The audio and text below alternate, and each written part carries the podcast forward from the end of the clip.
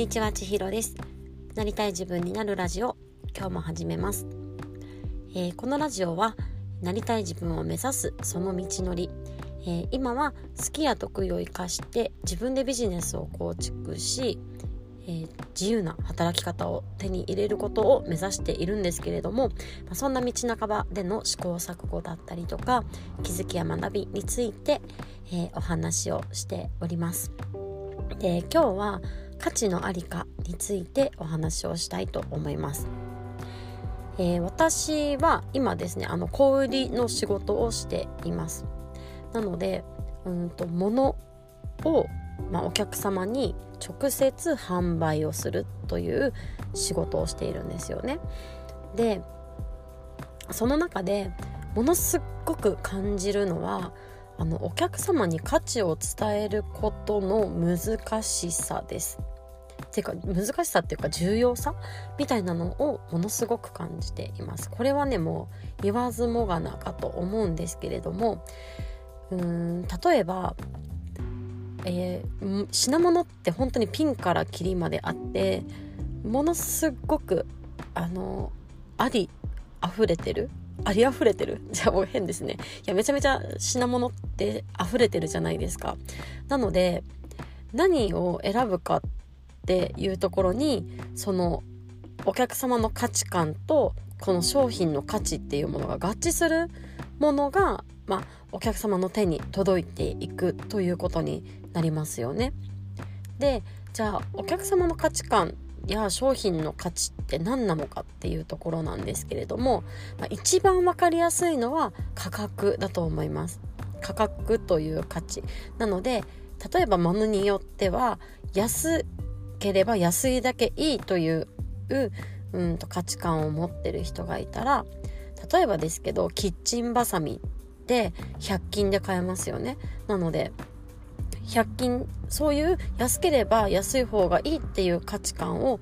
持ってる人は100均でハサミを買うんだと思います。でも100均まで行ってらんないから手短にとりあえずすぐ欲しいっていう人そういう価値そこに価値を置ける人がいたとしたら例えばコンビニで、うん、800円くらいのキッチンバサミ売ってるかどうか分かんないですよ。分かんないですけどその800円を出してでも、えー、急いでキッチンバサミが欲しいっていう人に800円のキッチンバサミが届いていきます。またじゃあ有名なブランドだったりとか、まあ、有名なデザイナーさんが作ったとか有名な刃物職人が作ったっていうような例えばねもうちょっと桁が違うようなもう何千円とか何万円とかするような、えー、キッチンバサミありますよね。でもそれって逆に言うあのその人トが作ったっていうことの価値を理解できない人からしたらキッチンバサミで1万円なんて信じられないっていうことになりますよね。だって100円で買えるじゃんって多分なります。でもそのうんとブランドのストーリーだったりとか思いだったりとかこだわりだったりとかっていうのを知ってる人は知れば知るほどその何万円もするかもしれないけれどもそのハサミに価値を感じることができますしそういう人がその高価なハサミを買ってくれるんだなっていうのを思います。でなんですけれども、まあ、私は今その小売りの仕事をしている中でこの商品っていうのはひょっとしたらちょっとね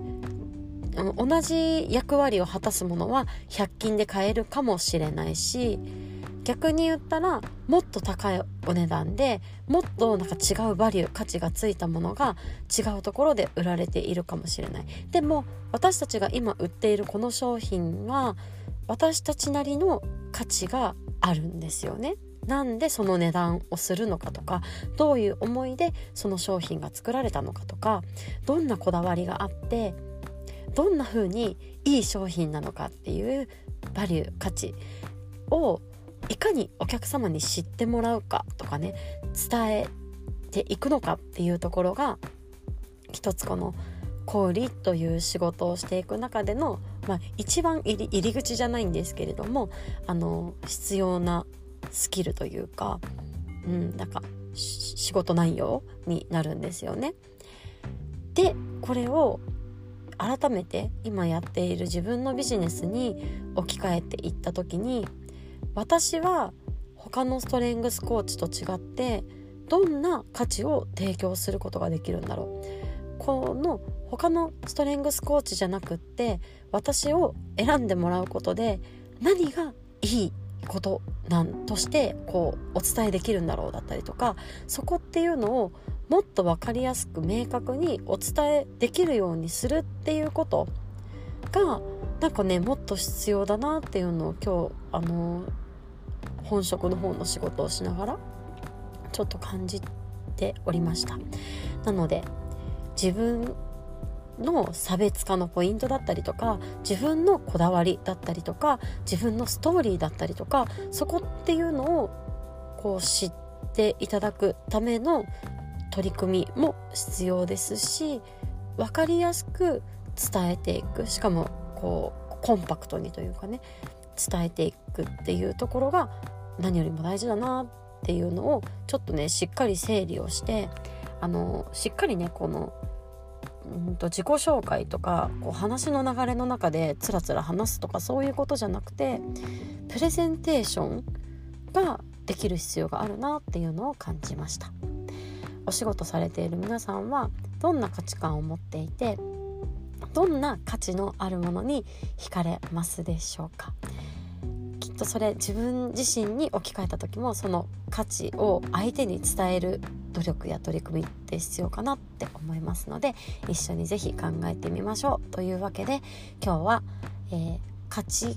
観価値についてお話をさせていただきました。今日も最後まで聞いてくださってありがとうございます。今日また皆さんが一歩でもなりたい自分に近づけますように。ではまたね。